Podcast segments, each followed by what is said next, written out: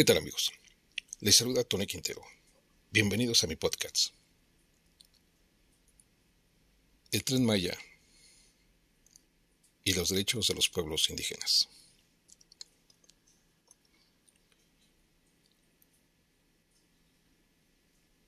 El fastuoso y devastador proyecto de Andrés Manuel López Obrador, presidente de México,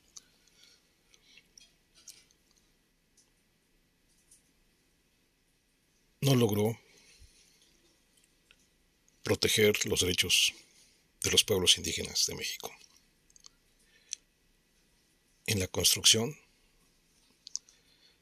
de su importante proyecto de El Tren Maya. Por lo que organismos internacionales, desde antes de su de su inicio de proyecto, ya habían señalado la gravedad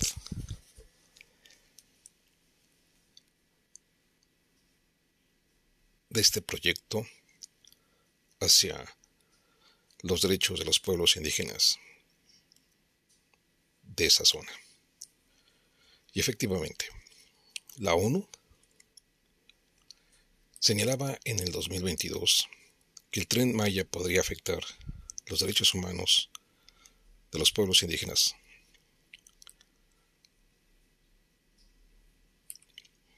Por lo que el megaproyecto gubernamental con participación privada busca impulsar el desarrollo y el turismo de cinco estados del sureste del país.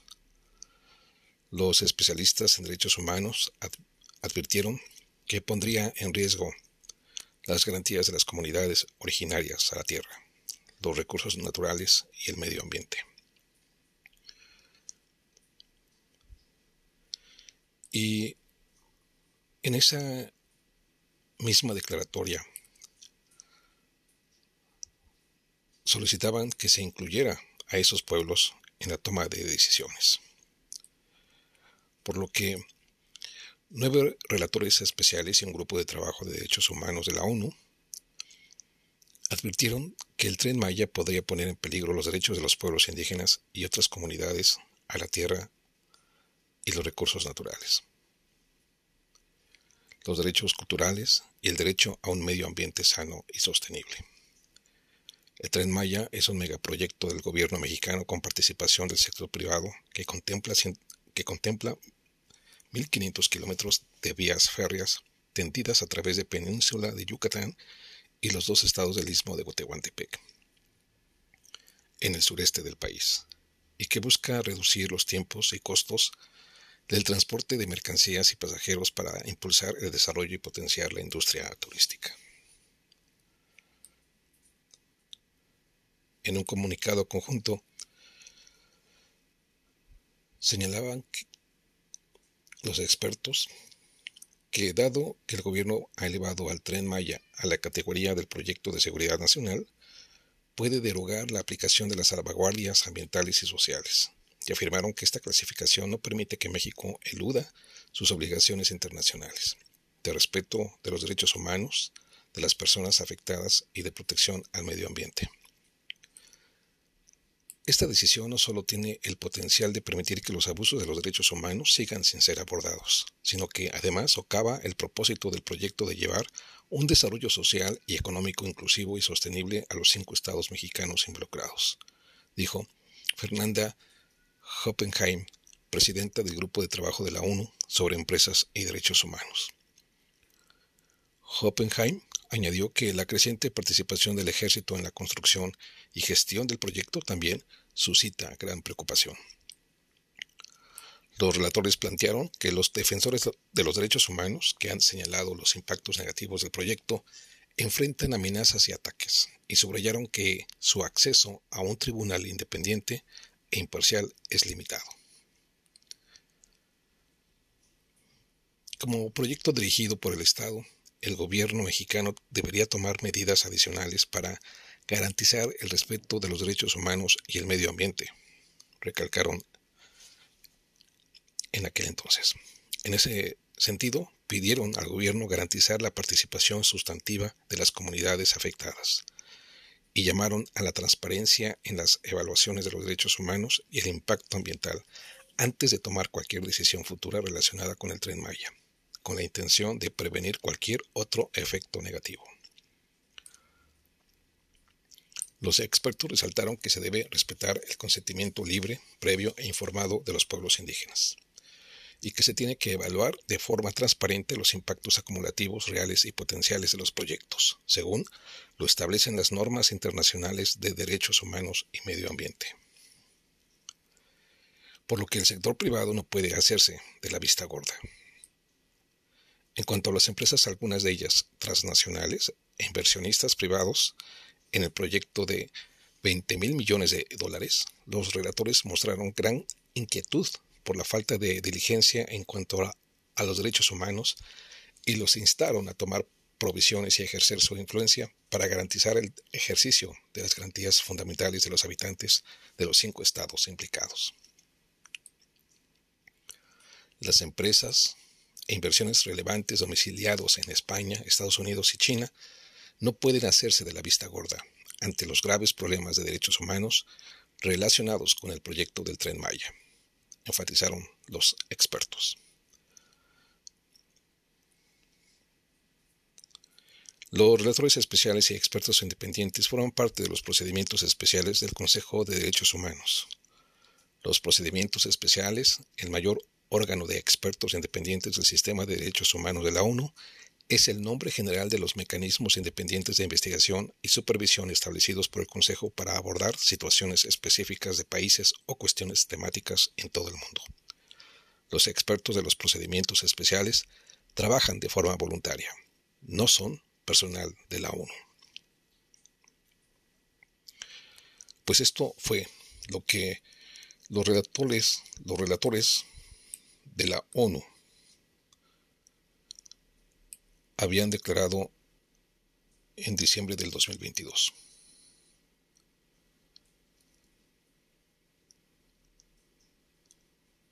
Y de ahí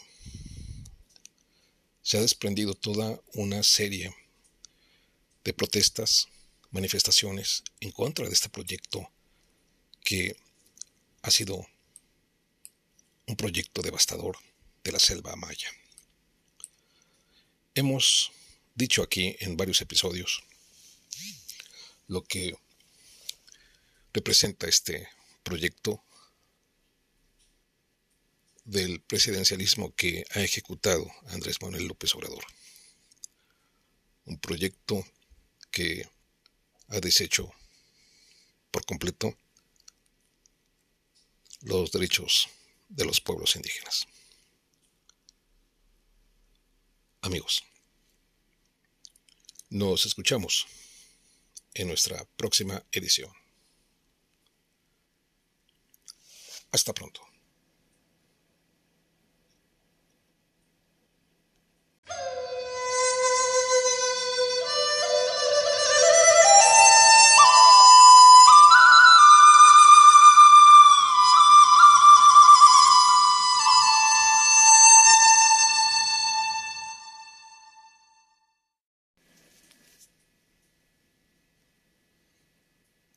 ¿Qué tal amigos?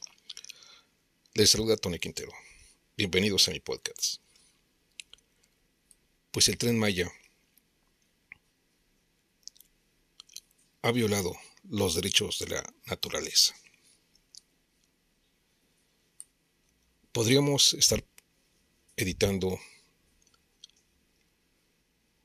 muchas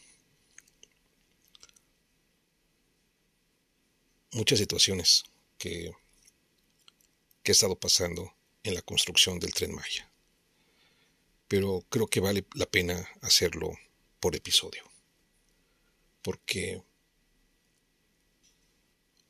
así hay un recuento. Existe un recuento de los daños ocasionados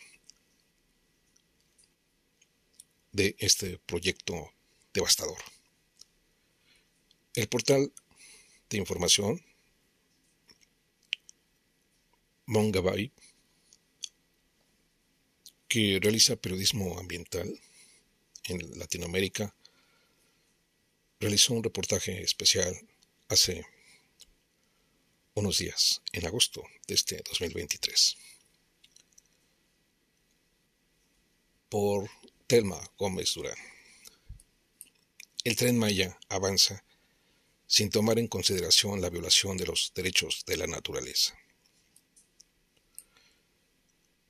Con la construcción del tren Maya, el Estado mexicano ha violado los derechos de la naturaleza y los derechos bioculturales del pueblo maya. Así lo resolvió el Tribunal Internacional por los Derechos de la Naturaleza. Este tribunal no vinculante, creado en enero de 2014, es un instrumento internacional de la sociedad civil para denunciar aquellos proyectos que abonan, que abonan a la destrucción de la tierra a lo largo de su historia. Este instrumento ha realizado juicios sobre una carretera en el Tipnis, en Bolivia, o la explotación petrolera en el Parque Nacional Yasuni, en Ecuador. En entrevista con Mongabay Latem, la secretaria del tribunal, Natalia Green, explica cuáles fueron las evidencias que los jueces tomaron en cuenta para dar forma a su veredicto. En el sur de México se están configurando los crímenes de ecocidio y etnocidio. Ese fue el veredicto del Tribunal Internacional por los Derechos de la Naturaleza al analizar el llamado Tren Maya que se construye en la península de Yucatán. Los jueces determinaron que con esta obra el Estado mexicano ha violado los derechos de la naturaleza y los derechos bioculturales del pueblo maya. La audiencia para analizar el caso del tren Maya se realizó a principios de marzo de 2023 en la Valladolid, Yucatán. Ahí, los cinco jueces del tribunal escucharon a pobladores de la región, científicos, académicos y miembros de organizaciones no gubernamentales. También visitaron comunidades y algunos lugares en donde se construye el tren, uno de los proyectos insignia del gobierno de Andrés Manuel López Obrador. A finales de julio, los jueces presentaron un documento de 74 páginas, en donde se puede encontrar la argumentación de su veredicto y una serie de recomendaciones. Este polémico proyecto comprende una línea ferroviaria de unos 1.500 kilómetros, el establecimiento de 19 estaciones, 12 paraderos y polos de desarrollo. Además, en la región también se construyen tres aeropuertos y seis hoteles. Estos últimos, según se ha anunciado, estarán a cargo de la Secretaría de la Defensa Nacional, la cual también se encarga de la construcción de varios tramos del tren. Este proyecto se levanta en la península de Yucatán, una región en donde se encuentra buena parte de la selva maya. El tribunal, por ejemplo, destaca que el tren atravesará o pasará por el área de influencia de 15 áreas naturales protegidas, entre ellas la reserva de la biosfera Calakmul. En torno al tren Maya se gesta un plan de reordenamiento territorial en la península de Yucatán, que pone en grave riesgo de destrucción y degradación ecológica a los ecosistemas, así como a los pueblos mayas señalan los cinco jueces del tribunal. Fray Raúl Vera, defensor de derechos humanos con larga trayectoria en México, la investigadora argentina Maristela Isbampa, el político y abogado ecuatoriano Jacob Pérez, el activista italiano Francesco Martone y el defensor de los derechos de los pueblos indígenas Alberto Saldamando. En el veredicto escrito, el cual está firmado por otros 23 jueces honorarios, se resalta que el tren aumentará la pérdida de conectividad ecológica entre las áreas de conservación, lo que reducirá la cobertura forestal, aislará las poblaciones de flora y fauna, interrumpirá los corredores biológicos, cambiará los microclimas, transformará el hábitat y provocará la extinción de especies.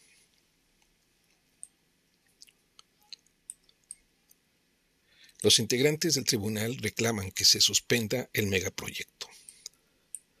Además, exigen la desmilitarización de los territorios indígenas, y terminar con la persecución, amenazas, hostigamiento e intimidación de las personas defensoras de la naturaleza.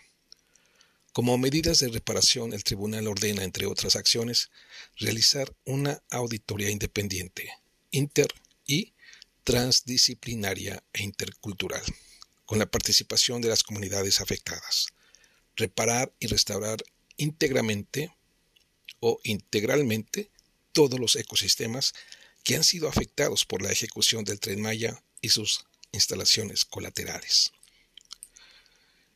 En entrevista con Mungabay Laptam, Natalia Green, secretaria del Tribunal Internacional por los Derechos de la Naturaleza, explica cómo surge este instrumento internacional, cuál es su alcance, las evidencias que llevaron al veredicto sobre el tren Maya y por qué es urgente que los estados respeten los derechos bioculturales y reconozcan a la naturaleza como sujeto de derecho, como un ser vivo y fuente de vida. Y le realizan la primera pregunta. ¿Qué los lleva a crear el Tribunal Internacional de los Derechos de la Naturaleza? La historia del tribunal comienza en Cochabamba, Bolivia, en el año 2010. Ahí nos reunimos varias personas de diferentes partes del mundo. Coincidimos en que había mucho trabajo que hacer por los derechos de la naturaleza. En ese momento creamos la Alianza Global por los Derechos de la Naturaleza, la organización que da paso a este tribunal. El tribunal se hace realidad cuatro años más tarde. Su nacimiento se da replicando el modelo del Tribunal Russell, creado en 1966, que es un tribunal europeo que planteaba la necesidad de juzgar crímenes de guerra una acción que no estaban haciendo los gobiernos. Cuando se creó el tribunal, Ecuador ya había reconocido los derechos de la naturaleza en su constitución, pero eso no significaba que esos derechos se estaban garantizando al 100%. Además, otros estados aún no reconocían los derechos de la naturaleza. Nosotros partimos de la aseveración de que la naturaleza tiene derechos inherentes, que no son reconocidos por los estados, pero ese es un problema de los estados, que van, que van tarde en ese reconocimiento. El problema no es que estos derechos no existan. Existen, porque la naturaleza está viva y tiene derechos inherentes. Partimos de esa premisa, y claro, insistiendo en que los estados decidan crear un tribunal vinculante. Nosotros lo hacemos desde una perspectiva ética. Nuestros jueces y juezas son personas elegidas por su trayectoria ética y moral. Eso los hace representantes idóneos para poder velar por un caso y hacer un veredicto que sea respetado por la sociedad civil. El documento de jurisprudencia que utilizamos es la Declaración Universal de los Derechos de la Madre Tierra. ¿Por qué ha sido tan difícil que se reconozcan los derechos de la naturaleza? La segunda pregunta. Desde el tribunal planteamos que existe un problema sistémico, en donde la naturaleza es tratada como un esclavo. Nosotros estamos planteando un paradigma diferente. Estamos hablando de un cambio de sistema.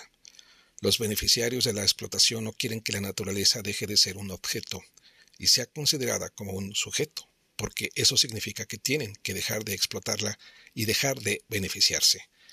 Eso pasó con la esclavitud y con el reconocimiento de los derechos de las mujeres. Hay gente con mucho poder que se beneficia de su explotación y no quiere que haya un cambio. El movimiento que pugna por los derechos de la naturaleza está creciendo mucho. En la Organización de las Naciones Unidas, el secretario general ha dicho que el movimiento de la jurisprudencia de la Tierra es el movimiento social que está creciendo más rápidamente en el mundo. Es así como ahora tenemos a 37 países que, de una u otra manera, reconocen los derechos de la naturaleza, no en la Constitución como lo hace Ecuador, y que es la única nación que así lo tiene, pero a nivel de leyes nacionales o de ordenanzas municipales. Este movimiento está creciendo rápidamente porque cada vez es más grande el interés de la sociedad civil para que se reconozcan los derechos de la naturaleza, sobre todo cuando muchas veces los estados responden a las necesidades de las empresas y no de sus ciudadanos. El proyecto del llamado Tren Maya es una muestra de cómo se ignoran los derechos de la naturaleza. Tercera pregunta. Sí, pese a que México tiene cuatro estados, Colima, Guerrero, Oaxaca y Ciudad de México, que reconocen derechos de la naturaleza, para mi sorpresa cuando estuve en México la gente no estaba tan consciente del tema de los derechos de la, naturaleza. Además, hay un rechazo del presidente Andrés Manuel López Obrador y de las autoridades del país a este tema de los derechos de la naturaleza. Ahora, en la península de Yucatán hay muchos movimientos que están buscando que se reconozcan el derecho de los cenotes, de las cavernas, que son directamente afectadas con la construcción del tren Maya. Si se compara con otros casos abordados por el tribunal, ¿qué particularidades tuvo la audiencia realizada sobre el tren Maya? Cuarta pregunta. Hay que decir que el tribunal del tren Maya fue sui generis, en el sentido de que se organizó muy rápido. Normalmente cuando nos llega un caso, nos tardamos casi un año en realizar la audiencia. La del tren Maya la hicimos mucho más rápido, por la urgencia que imponía el tema. El tren está en, construcción y por ello era urgente tener la audiencia lo antes posible. Otra cosa que lo hizo diferente es que tuvimos a jueces internacionales. Estos jueces no solo asistieron a la audiencia, también visitaron y hablaron con las comunidades de Piste, Yucatán y de Tijosuco, Quintana Roo. Además, se presentaron 23 testimonios durante la audiencia y el último día, los jueces e integrantes del tribunal fuimos a visitar una parte del tramo 5. Cancún, Tulum. Ahí vimos algunas de las consecuencias del tren Maya. Las afectaciones son muy evidentes. Para mí, lo interesante del tribunal fue haber reunido a las comunidades mayas con la academia y con la sociedad civil, que, en conjunto, están viendo el problema y que antes no se habían juntado. Lo importante del tribunal es que fortalece y empodera una lucha local que estaba muy fragmentada. ¿Qué fue lo que tomaron en cuenta para integrar su veredicto? Quedó muy claro que los procesos de consulta no fueron los adecuados, no fueron procesos de consulta reales, fueron reuniones en donde siempre se prometía algo a cambio. El proyecto no fue realmente socializado con las comunidades. Lo otro es que no se puede dimensionar el efecto que tendrá el tren, porque no hay un estudio del impacto ambiental completo de todo el megaproyecto. Eso ya es una violación a los derechos de información de la ciudadanía. De hecho, entre las acciones que solicita el tribunal es que se presente el plan maestro del megaproyecto. El otro tema es que se trata de un tren militar y eso ha llevado a que la zona esté militarizada mientras estuvimos en la zona, teníamos a carros de policías afuera de los lugares en donde nos reunimos. Integrantes de una de las comunidades no llegaron a una sesión porque dijeron que habían sido atemorizados por los militares. Hay una fuerte represión. Hay gente que tiene miedo de hablar. Eso es muy grave. Los miembros del tribunal también valoraron toda la información presentada por los especialistas sobre la fragmentación de la selva, las afectaciones a la fauna, a los cenotes, a las cavernas y al acceso al agua.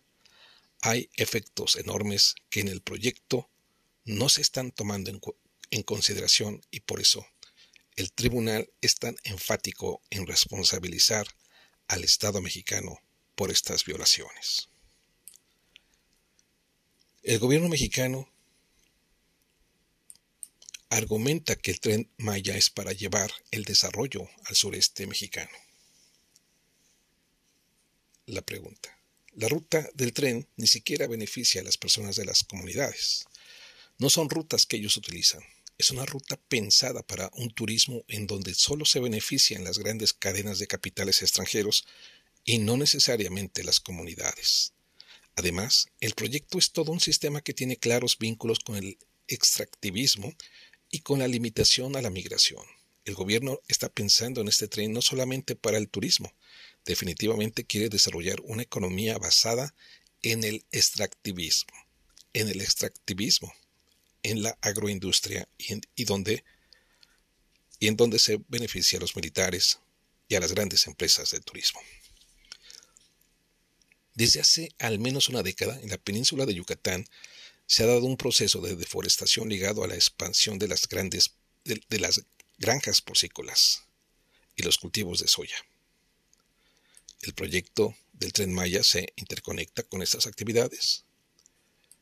Todos estos proyectos están completamente interconectados. Por eso el tribunal con su veredicto intenta visibilizar que nada es casualidad.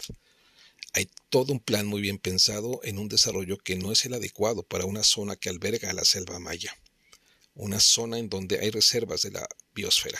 Estamos hablando de una zona extremadamente sensible. En el documento del veredicto, el tribunal expone que el proyecto del tren Maya no es nuevo, que en otros sexenios se intentó hacer, pero no se había logrado. ¿Por qué en este sexenio sí se está logrando? Se está logrando porque se está haciendo a la fuerza, porque no se está cumpliendo con los estudios de impacto ambiental, porque no se está cumpliendo con la garantía de los derechos y se está logrando con un discurso de que es un proyecto de seguridad nacional. Se está logrando a la fuerza. Pesa a todos los informes que están planteando los problemas que su construcción está provocando. Este proyecto del tren Maya no está tomando en consideración la violación a los derechos humanos ni las violaciones a los derechos de la naturaleza. ¿Quiénes están a favor del tren Maya? Señalan que en la región sí se quiere el proyecto y que no se están generando daños. La sugerencia para todos aquellos que tengan dudas de que este proyecto está causando ecocidio y etnocidio es que vayan al lugar. Cuando fui a la zona, cuando visité el área en donde se construye el, el tramo 5, lo que miré me impactó. Es impactante ver los gigantescos espacios que están siendo deforestados, que ya están deforestados. Si uno lleva eso, si uno lleva eso a toda la ruta, entonces sabes que lo que va a suceder es terrible. Nosotros entramos a una cueva y miramos un lugar extraordinario, con mucha historia y una gran fragilidad. Da dolor ver lo que se ha hecho con esa cueva. Da dolor ver que el impacto es gigante. El impacto del proyecto lo ves desde el avión. El impacto está y va a ser mucho mayor. Eso no debería ser un desaliento para las personas que no están a favor del proyecto. Es importante que la gente sepa que ya hay un ecocidio, pero que no tienen que parar la lucha. No se puede decir ya está hecho el proyecto y no hay nada que hacer, porque creo que eso es lo que busca el Estado. Lo que hay que decir es que se pueden parar varios tramos, se pueden parar los llamados polos de desarrollo, se pueden parar varias de las obras que aún no se han hecho y evitar que se siga dañándolo a los cenotes y terminando con la selva. ¿Cuáles son las acciones urgentes para evitar que el proyecto del tren Maya cause un ecocidio aún mayor? En las recomendaciones el tribunal solicita que se detengan inmediatamente las obras del tren. También se propone que se declare a los cenotes como sujetos de derecho. Esa es una acción que me parece clave. Hay varias organizaciones que ya lo han planteado y me parece que es vital avanzar en ello, sobre todo porque los cenotes dan una identidad a la península de Yucatán eso fortalecerá mucho la lucha de las organizaciones locales. Además, se tiene que exigir la manifestación de impacto ambiental de todo el megaproyecto y también empoderar más a la sociedad civil, porque a partir de eso se pueden impulsar cambios en la normativa para que se incluyan los derechos a la naturaleza. En la historia del tribunal habían visto el uso de la militarización para desarrollar un proyecto de infraestructura lo vimos en el Tipnis, territorio indígena y parque nacional Isiboro Secure, en Bolivia, con la carretera en esa zona, pero no lo habíamos visto tan fuerte como lo miramos en México. En el caso del tren Maya, no solamente es una militarización de la zona, sino que el proyecto tiene una fuerte presencia de los militares en la construcción y en la administración del tren. Al final, ellos son los beneficiarios Así que hay intereses directos de los militares para la realización del tren. La presencia de los militares ha llevado a que exista un miedo de las personas a hablar y a organizarse. En otra sentencia, el tribunal ya había abordado el tema de los derechos bioculturales. La primera vez que se abordó el tema de los derechos bioculturales es en el caso del río Atrato, Colombia. El tema de los derechos bioculturales es uno de los que, de los que más se pueden resaltar del veredicto del tribunal para el caso del tren Maya. La idea es desarrollar una comprensión de la relación que existe entre los pueblos indígenas con la naturaleza, es decir, cómo los pueblos indígenas no existen sin territorio. Alguna vez escuché a un dirigente indígena decir, un pueblo sin territorio es como un pez sin agua. Es una relación tan intrínseca que definitivamente una violación como la que está ocurriendo con estos grandes impactos del tren es una violación a los derechos bioculturales del pueblo maya. Cuando hablamos de derechos bioculturales, no solo nos referimos a la existencia misma del pueblo maya, sino a esta relación que tienen con la naturaleza, con la selva y que se ve afectada cuando hay una construcción tan grande como la del tren. La violencia en contra de los defensores se ha incrementado a partir de la construcción del tren Maya. Nosotros quisimos resaltar el acuerdo de Escazú en el veredicto, porque vimos cómo las comunidades y personas que se oponen al proyecto del tren Maya están en riesgo. La península de Yucatán se consideraba como un territorio más seguro si se compara con otras zonas del país. Sin embargo, las personas defensoras que están en, en ese territorio consideran que están amenazadas de muchas maneras, por ejemplo, con la criminalización y la estigmatización. ¿Qué otras acciones realizarán, sobre todo considerando que ninguna autoridad acudió a la audiencia? Así es, ninguna autoridad mexicana acudió a las audiencias. Tampoco asistió nadie de esa red de organizaciones internacionales como la UNESCO o la ONU Habitat, que también han sido partícipes o cómplices de este proyecto. No esperamos que haya una respuesta. Ojalá que la hubiera. Como tribunal estamos siempre abiertos a escuchar otras voces. Por lo pronto, este veredicto puede ser utilizado como una evidencia de las afectaciones que está provocando el proyecto y presentaría y presentarla ante diversas instancias nacionales e internacionales. La idea es que el veredicto pueda empoderar diversas acciones legales que está realizando la ciudadanía mexicana. ¿Qué está perdiendo México y el mundo con la construcción de, de estas megaobras?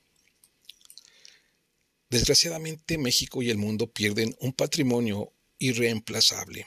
En la península de Yucatán tienes una selva que es megadiversa. En el momento en que se fragmentan los corredores biológicos, en el momento en que se destruye el acuífero, los cenotes, la red de cuevas, el mundo pierde un ecosistema único. México pierde un potencial gigantesco de conservación. El mundo pierde un santuario de vida. Por eso nosotros con el veredicto llamamos la atención no solo de los mexicanos, sino del mundo entero, sobre ese tesoro natural que está en juego, sobre cómo su destrucción se está haciendo en forma rápida y fácil, con un proyecto que va a beneficiar a pocos y que va a perjudicar a tantas vidas humanas y no humanas. Esta es la entrevista y parte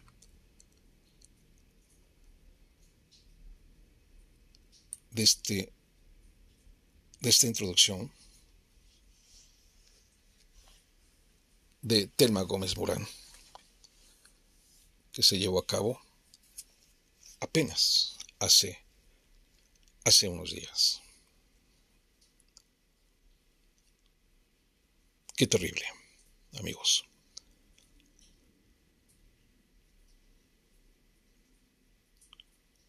Pues nos escuchamos en nuestra próxima edición. Hasta pronto.